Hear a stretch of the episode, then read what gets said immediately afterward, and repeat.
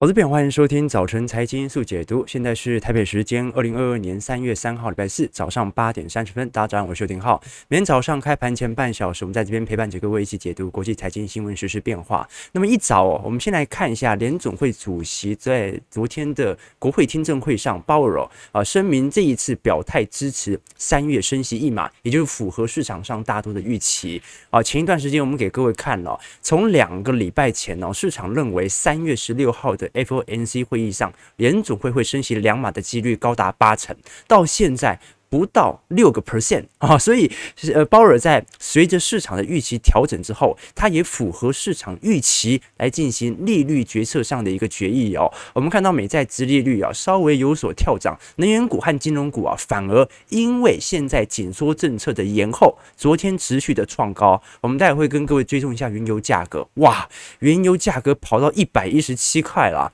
那从数据方面来看哦，昨天的小非农就业数据，因为本周。五吧，这个非农数据就会正式的出炉，所以这一次美国在二月份的小 ADP 哦，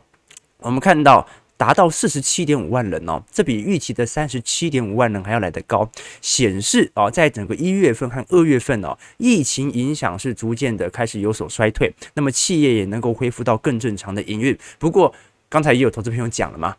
有没有可能这一次又预判错误？我们看到过去半年来，这个小非农哦，跟非农实体的就业数据，其实预期还差的蛮大的啊，所以呃，现在预测值好像稍微不是那么的准啦，但是我们还是可以拿来作为一个借鉴，就是经济面已经来到了一个稳步向上的格局，而通膨数据仍然相对来得高。但是即使我们看到最近美国 PCE 啊，已经来到六点零六个 percent 哦，上游端供应链所引起的通膨仍然非常高的情况底下，联总会仍然决议三月份并没有采取更加鹰派的紧缩政策，反而是跟随着市场预期，从原本的本来会升息两码，仅仅只有升息一码。好，那我们看到最近联总会也公布了相关的合皮书，表达目前的经济状况以及追踪哦。那现在啊，美国经济。从一月份的中期以来，从缓和到温和的速度还是缓慢的扩张。那么现在哦，股市反而是有一种正常的均值回归。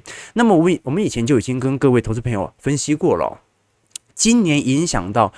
美国股市真正走跌的是联总会的紧缩政策啊，就随着宽松政策的终结哦，就代表市场的资金红利已经不在了。那美国股市你看哦，一九年、二零年、二一年。连续上涨了三年之后哦，哦，很正常的会有一波的均值回归。那么过去一段时间呢，我们看到宽松的货币政策，企业的获利率也不断的创高，然后经济数据又不断的优于预期，所以你看到美国股市在二零二一年是看回不回的持续的创高，但现在刚才我们提到的通膨又高。就业市场又好，那联总会其实升息的理由比较多，但是为什么我们看到这一次三月份却仅仅只有升息一码呢？其实啊，这一次鲍尔也提到了，就是由于乌俄冲突所导致的经济面的一些疑虑啊。观众你要知道，因为乌俄冲突它会导致通膨持续高涨，那你要抑制通膨，照理来讲，你应该升息更加的紧缩政策啊，或者说升息的力道必须要更加的猛烈，但是它并没有这样的一个采取行动哦，所以在这样的一个情况底下，代表着。什么事情呢？代表的事情是啊，联准会一直到目前为止都还是非常愿意跟市场进行沟通。好，所以我常跟投资朋友讲说，我们现在所面临的处境呢，不能把一五年的情境完全的套用。为什么？因为一五年呢，当时市场上接收到这种联总会紧急升息或快速升息啊、快速紧缩政策的这些谈话的时候啊，是超乎市场预期的。所以当时的联总会跟市场之间没有做充分的沟通，就导致了股市啊整体的下跌以及波动度相对来得更加的大。那现在呢？现在我看美国股市，它更像是一个股票涨高之后正常的均值回归。以前我们跟各位讲嘛，货币政策哦有九成是谈话，剩下的一成才是行动。联总会大部分的工作都是在跟市场进行沟通，让市场在情绪不要大幅波动底下，能够接受联总会自己的货币政策。好，这个时候你就要搞清楚嘛，这个市场的心理预期是什么？然后呢，联总会把它一步一步的导向自己原本的预期。好，如果市场愿意接受这样的讯息，哦，那么联总会就顺势而为嘛，啊，就推出更鹰派的政策。但是如果市场不接受，股票还跌给你看。啊，比如说现在就有点像啊，大卖股票。那么联总会呢，他就把收缩政策缓慢的延后一下，等到下一次的 FOMC 会议上啊，再把钱给收回来，就用市场让市场可以以时间换取空间这样的一个概念啊，所以我们现在看到一个有趣的迹象啊，就是说明明通膨已经这么猛烈了，但是联总会仍然十分愿意跟市场进行沟通哦。OK，哎，这刚才有投资朋友这个聊到说，呃，Cool Nipa 说。如果这一次俄罗斯解体，那么唯一剩下中国有武力威胁啊，所以人类七十年来没有战争，搞军武重工业的国家都属于衰退，是这样子吗？美国经济还是非常繁荣的啦哈。但是我觉得哦，刚才我们提到一个问题哦，很多投资朋友在过去几个交易日也不断在询问哦，就是我们从过去的美国的经济可以看得出来有一个畸形的现象啊。第一个就是到底是经济崩溃，然后海量宽松之后。美国股市更容易涨，还是经济很强劲啊？像现在啊，但是被迫紧缩更容易涨。哎，观众觉得呢？啊，希望大家可以留下啊，在留言板啊、聊天室留下你的答案啊。到底是经济崩溃的时候啊，联总会马上救市，这个时候股市比较容易涨，还是现在经济非常之强劲啊？那逼着联总会觉得要收一点资金，以免经济强劲到通膨推得过高。更容易涨。美国股市啊，如果是这两种情境的话，大家觉得呢？我们稍晚来跟各位做一些解析啦。好，那我们先看一下联总会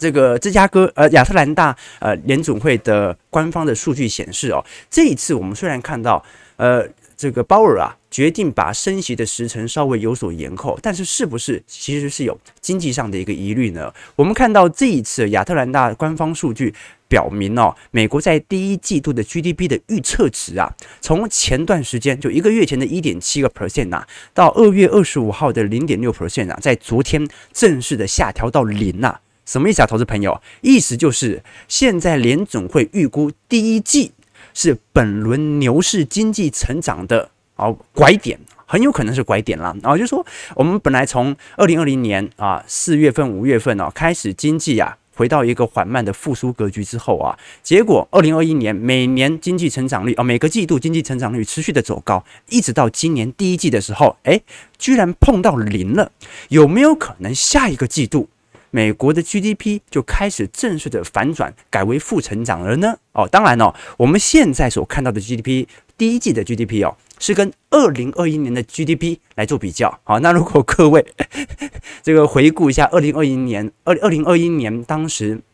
这个美国股市啊，尤其是费城半导体的表现，各位回顾一下就知道哦，去年的第一季的确是比较强劲一点点啊，所以呃，今年我们看到二零二二年的第一季 GDP 啊。经济预测值下调为零，呃，并不代表着美国经济现在即将进入顶点，然后开始拐头要快速下弯，也不代表，只是说去年第一季经济真的有点高。好，那加上今年第一季并没有那种超乎预期的表现，它就是一个符合市场预期的扩张，所以现在来看哦，可能第一季的经济不会有所成长哦，啊，这个是值得大家来做一些关注的哦。那另外一个值得关注的哦，其实是我们刚才所提到的通膨问题。好，我们看到哦，这次鲍尔的态度啊。是选择向市场屈服，而不是快速的抑制通膨。那结论是什么？结论就是因为联总会没有释放。更加鹰派的紧缩政策，所以原油价格持续的飙高。我们看到啊，随着乌热局势哦，造成了本轮原油价格的高涨之后啊，加上昨天联准会的紧缩政策延后，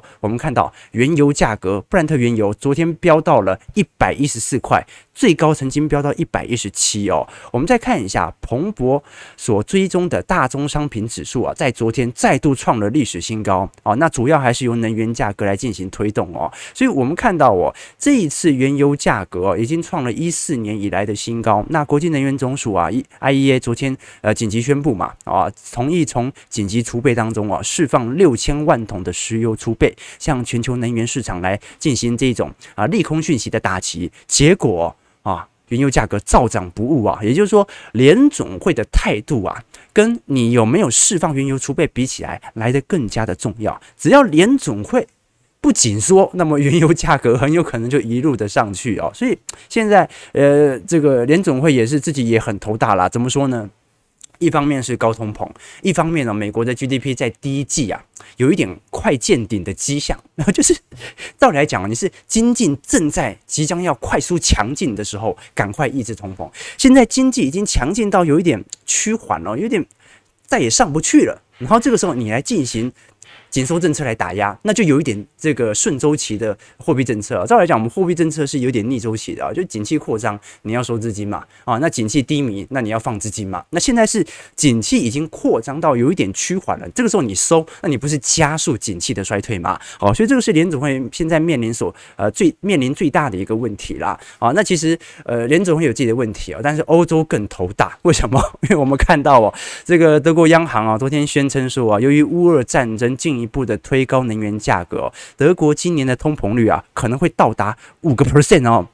观众朋友，我们讲是今年，不是去年。就去年通膨高就算了，去年这个天然气价格暴涨嘛，啊，那后续在一月份、二月份，其实原油价格有稍微有所走跌哦。结果德国预估今年的通膨率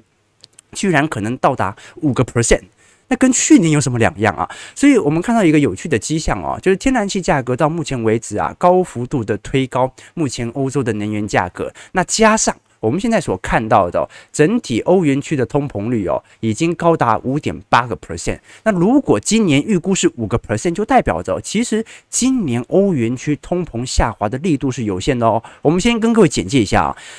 这个我们知道前两个月美国的 CPI 是七个 percent 啊，那么预估一整年二零二二年美国的通膨率啊，大概是三点二个 percent 左右，就代表着。啊，你通膨在今年年中到下半年必须快速下弯嘛，要不然你一月、二月都是七个 percent，那怎么可能最后你平均通膨率是三个 percent？所以正常来讲，二三四季啊，通膨要有非常明显的下滑趋向。可是我们看到哦。欧元区的通膨是五点八，然后他预估欧元区今年的通膨率是五个 percent，那根本就代表着今年欧元区就会一直保持在五趴左右的通膨率啊。所以我们看到啊，影响到目前欧元区通膨高涨的主要原因，还是来自于我们现在所看到的能源价格哦。啊，至于啊，食品价格啊、非能源价格啊、服务型通膨啊，其实造成目前欧元区的通膨都是有限的。所以只要能够快速打击能源价格，那基本上欧元区今年的通膨问题。就能够顺势的解决哦。那当然了，我们如果是从欧元区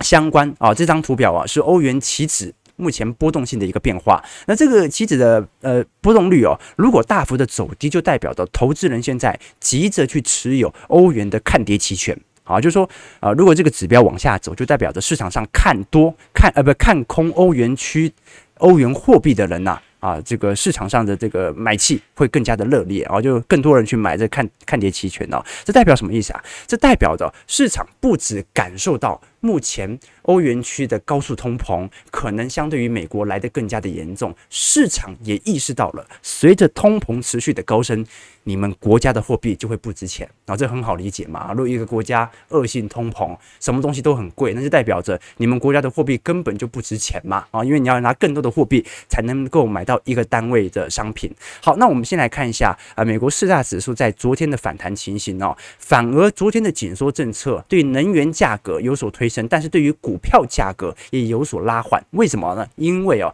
紧缩政策最直接影响的就是市场上的资金的收水，现在收水的速度稍微慢一点了，那股票的资金适度就会有所提升，所以昨天避险情绪是稍微有一点下缓的哦。我们看到哦，呃，道琼指数上涨五百九十六点一点七九 percent，是在三万三千八百九十一点哦，一样属于啊这个相对低基期的乖离的震荡啦。那么标普五百指数上涨八十点一点八六 percent，收在四千三百八十六点呢。这个标普即将要重新挑战回年线呐，我们就看一下实时的关卡无有没有办法挑战啊？即就算这个礼拜挑战成功了啊，就今天和明天能够有所挑战，站回年线哦，可能还是无法改变我们看到紫色线跟红色线的交叉现象哦，就是说它还是无法改变季线以及半年线的死亡交叉。好，所以。呃，不管是纳指的头部还是标普的头部啊，其实都已经逐渐形成了。那么纳指昨天是大涨了一点六二 percent，二百一十九点，收在一万三千七百五十二点。所以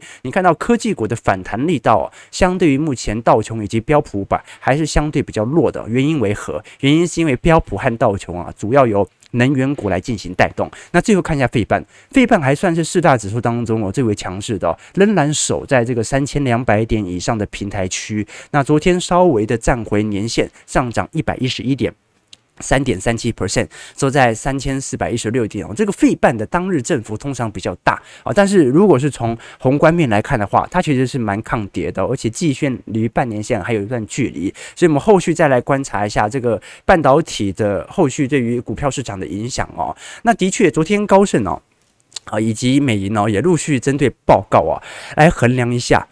目前的乌俄的危机哦，是否有影响到美国股市的大盘股哦？哦，现在从历史规律来看哦，从乌二升级以来，我们发现哦，这个美国股市的小盘股哦，似乎比大盘股的表现还要来得好哦。比如说现在标普五百指数哦，从二月二月中旬呐，哦，就是乌俄冲突爆发以来，标普跌了七个 percent，但是罗素两千哦，啊，现在才跌了两个 percent 哦，这代表什么意思啊？这代表是。可能是小型股在去年已经跌太凶了，跌到地狱，跌不动了，所以现在改成大型股在跌啊。但是大型股的买盘力道相对于小型股更加踊跃，所以你才看到成交量啊，在短期内似乎有放大的一个趋向啊。不过这个问题我们后续再来跟各位做一些追踪啦啊。这个以前我们跟投资朋友讲说。这个关于做投资哦，一定要选择到重要的决定性的因素啊，就是我们刚才所提到的，包括对于美国股市或者对于联总会的紧缩政策啊，其实都是在搞清楚我们现在买的原因是什么，卖的原因是什么，而买和卖它有一个标准的基期值啊，标准的乖离值来当做我们借镜作为参考。我我最近有位好朋友啊啊，他考上消防员，然后。就是他跟我说有一个现在消防员哦，因为很呃，其实很多事情都会找消防员，抓蛇也是啊，对不对？抓红火蚁啊，抓什么小动物都是消防员哦。然后他通常哦，因为前阵子嘛，他前辈告诉他，呃，不是有时候有人想想想想跳楼嘛，啊，就是要自杀这样子哦。那通常要去抢救这个跳楼的人哦，通常自己要多带一套消防服。啊，就是这个消防衣的服装，就意意思就是每一次你遇到要跳楼自杀的人哦，这个时候他的衣服就会派上用场。就是说，你想想看哦，通常要跳楼的人哦，他的内心都是非常犹豫的。那这个时候有人在旁边劝的话，大多数也就放弃了。但是有一部分人他就完全的不肯放弃，原因为何？原因就是因为哦，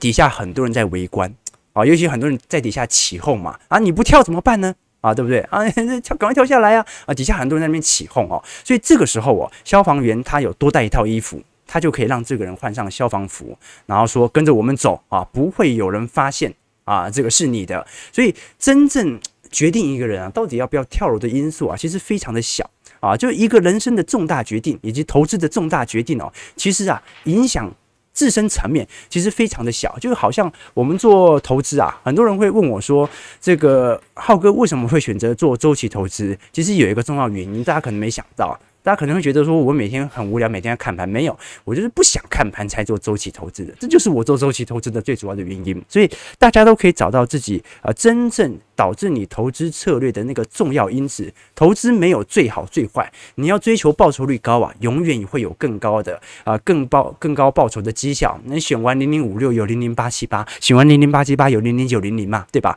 好，所以投资只有最适合，没有最好。所以我也呃鼓励大家，因为很多投资朋友在跟我。询问嘛，有些人不认同我的投资策略，那也 OK，但是你一定可以找到符合于你自己的投资思想的。好，八点四十八分哦，我们马上再来聚焦一下台北股市的表现哦。呃，之所以刚才聊到这个观念呢，是因为我昨天看了一本书啊，叫《聪明的 ETF 投资法》啊，是雨果先生写的。这个雨果先生啊，在过去在财经版上其实有很多非常好的文章。那也是昨天啊看了这本书之后啊，让我有感而发，让我重新去思考自己的投资当中最中心的思想为何哦。哦，那其实我本人没有看过他，也没有见过他啊，但是这本书上有他的照片啊，所以发现还蛮帅的，还蛮帅的啊啊，仅次于浩哥啊，仅次于浩哥啊，发量也非常茂密啊，除了我发量稍微输给他之外。啊，对，这个人财财经知识也输给他啊，他这本书写得非常好，我们待会来跟各位导读一下。好，八点四十九分哦，马上聚焦回来整个台北股市的变化。OK，啊，有抽书好不好？有抽书，OK。但是等我们直播结束之后，在底下留言，这样小编才能够回复回复你抽书中奖，好不好？好，就不要留在聊天室，你留在聊天室哦，小编无法回复你嘛，到时候 OK OK。啊，这大家很势利啊，这个符合我们这个财经号角听众该有的这个 feel 啊，该有的标准哦。见钱眼开呀，啊，这个没有钱大家都不留言，啊，一有钱啊，蜂拥而至，不错不错啊，这个有钱人的思维就是这样。好，我们看一下整个台北股市的变化。台北股市啊，昨天也算是适度的做一些回档了。那电子族群浮现卖压，也拖累了指数一度大跌百点呢。不过我们看到啊，中场大盘是跌幅收敛，仅仅只有下跌三十点哦，收在一七八六七。那我们看到内外资仍然呈现对坐啦，三大法人合计卖超了一百五十二亿哦。啊，但成交值昨天跟我们预估差不多好，两千九百亿啊，接近三千亿哦。那外资回头小买六六十三亿之后啊，就前天、昨天是又大卖了一百九十二亿哦，所以我们看到整个乌俄局势哦，全球股市疲弱不振的情况底下，这个外资对于新兴市场都在进行大幅度的提款，那反而投信是持续买了啊，投信已经二十一天在买超了，哦，昨天买了十四亿哦，所以这个投信现在持续的这样买下去哦，这不免让人家觉得说。啊，存股族到底是不是有投这么多的钱？我觉得有可能啊，因为新年新愿望望，对不对？过过完年之后啊，可能很多人决定要做长期投资，然后所以大量的资金涌到投信系统哦，也逼得投信哦啊，逼得他在现在即使啊这个台股台股股市台北股市景气面可能有下缓的趋势底下，他仍然必须强迫的进行买入哦。那我们看到亚洲股市哦，已经两个月二月份连续。今年一月份和二月份哦，亚洲股市的资金都在呈现大幅度的外流。现在外资唯一回补的新兴市场哦。如果以大型经济体来看，只剩下中国股市哦，哦，所以台北股市在一月份哦，已经流出了八十四亿美元了哦，那这个月份哦，又卖了五十八亿美元，这已经算是二零二零年三月份以来的流出金额最大了。我们看到整个上市柜外资买卖潮哦，一样啊，买的也就是那些小股票啊，不能讲小股票啦，就是那个高殖利率、低本益比的股票，没有太大的变化。那也由于外资的持续的流出资金，我们看到台币哦，近期开始有明显的。转贬趋向了，我们看到已经突破了去年十月份的强势格局，好，现在已经回到了这个二十八点二块左右哦，所以整个台币的贬值会不会已经形成了中长期的趋势？这个值得值得来做一些借鉴哦，毕竟。啊，去年十月份的呃这个贬值格局已经被破坏掉了，那现在要挑战去年七月份以及去年三月份哦啊当下的汇率了。那我们看到，其实不止台北股市啊，刚才我们提到说，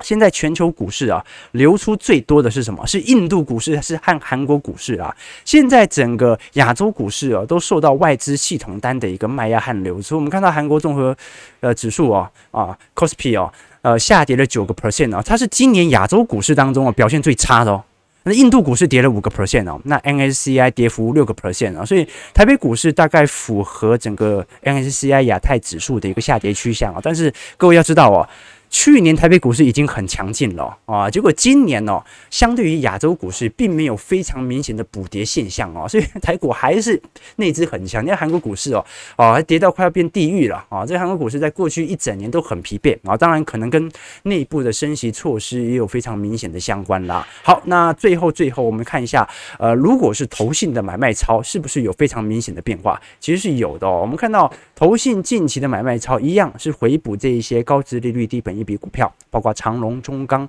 中信金、大成钢、永丰金、金豪哥、人保、开发金、英业达、友达啊，这些股票我呃有一大部分是金融股，一大部分是钢铁股哦。但是啊，最近的塑化股其实买盘力道也非常明显哦，主要还是受到能源价格的推升啊。我们看到目前不管是台剧。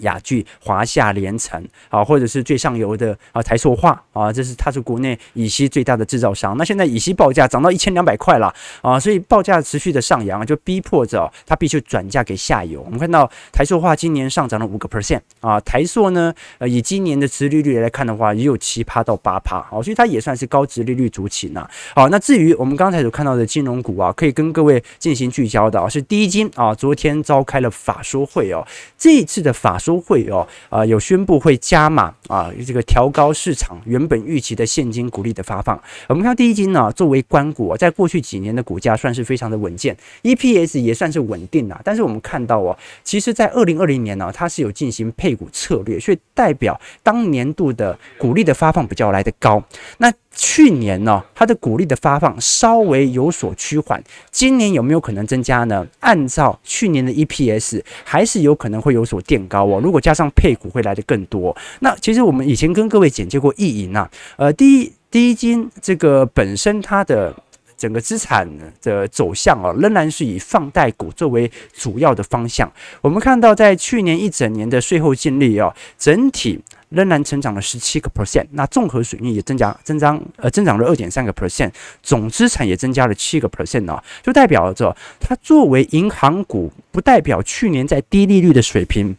有受到明显的冲击哦，那包括它的股价上涨的幅度也不是来得特别多。我们看到第一金目前主要的获利来源来自于第一银行，那你像是第一证、第一投信、第一人寿。啊，基本上哦，加总起来的占比就来到十个 percent 以上，所以它是以银行部门为主哦，以证券投信部门为辅这样的一个方向哦。那如果是以今年呐，官股最为担心的啊，就是房贷成数的限缩或者央行打炒房政策的延续的话，市场上其实最为关注的是关于意银的放款结构。那其实意银的放款结构并不是在房贷成数上并不是特别的多。我们看到第一金哦。主要还是以中小企业的放款和外币放款作为主要的放款对象，那房屋贷款的影响的幅度就不是特别的大。啊，所以我们以前跟投资朋友啊这个理解过，在官股当中啊，现金股利殖利率啊相对比较亮眼的，其实是以兆丰金为主要的模板。啊，但兆丰金呢啊目前呢因为买气稍微过热，所以股价在过去一段时间曾经推高不少哦。那再来就是第一金和合库金，那华南金呢，我们看到现金股利殖利率在二二零二一年稍微比较少的原因来自于哦啊，它配了非常多的股票啊，所以到底要配股来稀释股本啊，还是要稳定的发放现金股利？这个就是投资朋友啊可以参考的一个方向哦。那我们以前也跟各位提到了哦，这个关股的不管是资本市足率、预放比、呆账覆盖率啊，表现都非常亮眼哦哦，甚至哦呃相对来看比民间银行的体质还要来得更好，所以官股的护城河的确是比较高的哦。比如说我们以资本适足率为例哦，这个资本适足率哦，嗯，国家的银行的资本适足率最低标准是必须来到十点五块，那普遍的民营啊民间银行啊，大部分都在十一趴左右。可是我们看到，包括华南金、兆丰金、第一金、和库金哦。本身的资本市足率都来到十三趴以上啊，这个合库金最高来到十五趴哦，啊，这个资本市足率跟金融体系有什么明显的相关呢？简单来讲哦，资本市足率越高，就代表着你本身呐可以预防这种风险性所提备的现金部位来的越高。好，那包括在预放比的一个部分哦，预放比、预期放款，我们以前跟各位讲过，用白话来讲就是收不回来的钱。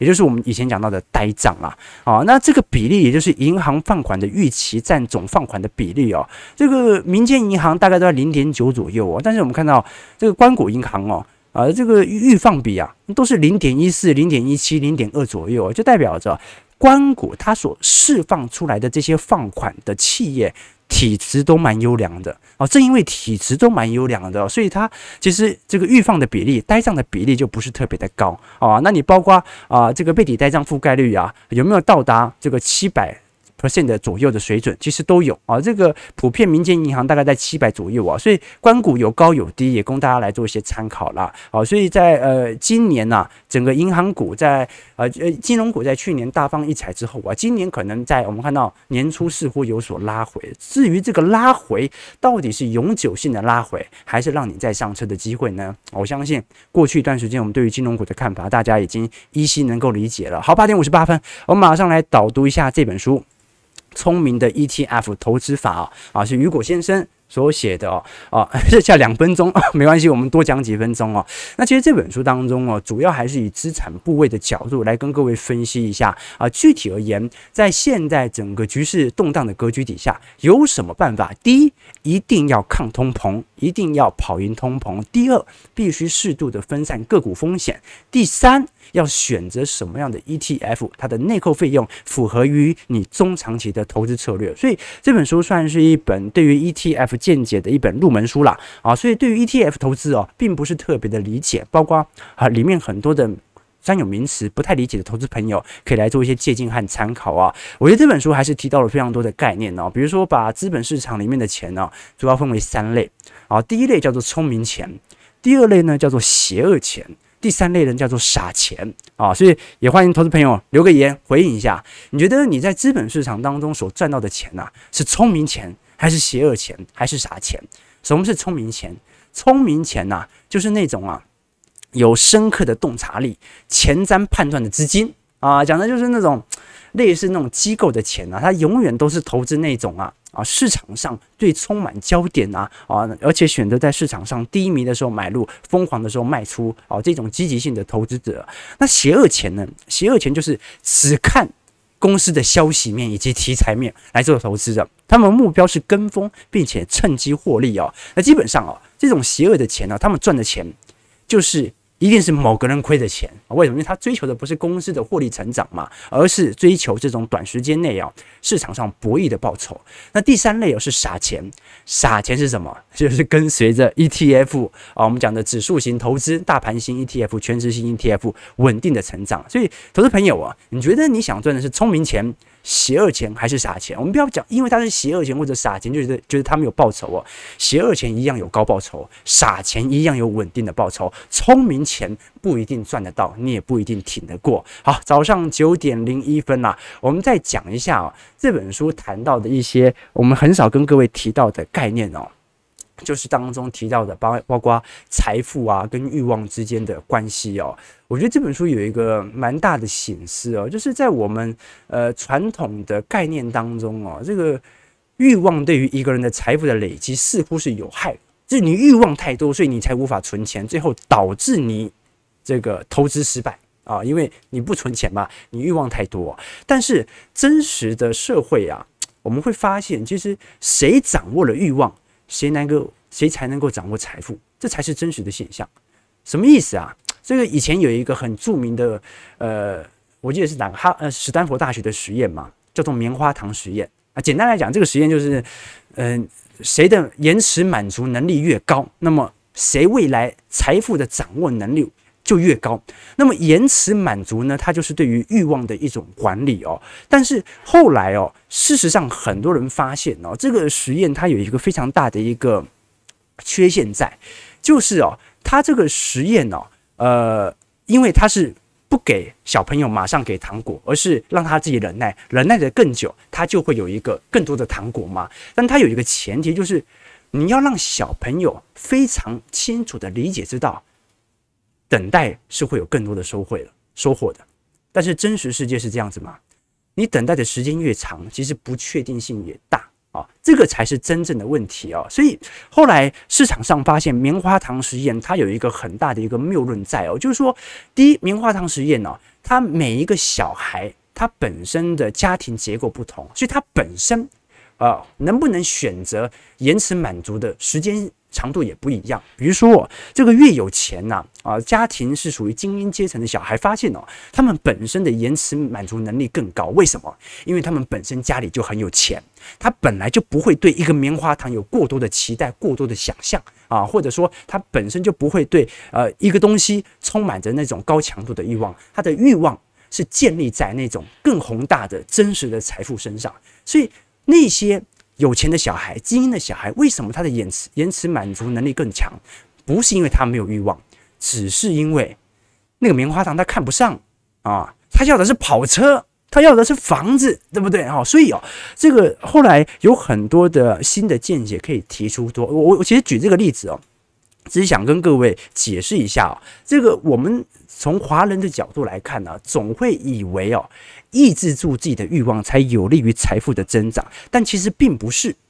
你能不能抑制住自己的欲望？第一个跟原生家庭有非常大、非常强烈的关系。第二个哦，真正那些有钱人呐，不可能是没欲望的，他们都充满着欲望，只是他们欲望用在了对的地方啊。与其他们追求这种这个短期的财富的回报，他更追求长期复利资本的回报。那你说他追求长期，代表他没有欲望吗？并不代表，只是说明他的欲望。它可以忍耐得更久，但是也更加的大。好，早上九点零四分啊，我觉得这本书有非常多值得大家借鉴思维的一些观点。如果你喜欢这本书的话，也欢迎各位在我们直播结束之后，可以在我们的影片底下来做留言。到时候我们也抽两本书送给各位，好不好？啊，那如果你更喜欢这本书，直接买回家更快哦。啊，我常跟投资朋友讲啊，用几百块买到。啊，一位财经作家终其一生的思想，实在是太划算不过的事情。好，我们看到台北股市啊，加权指数上涨一百三十点啊，今天成交量能预估在三千五百亿啊，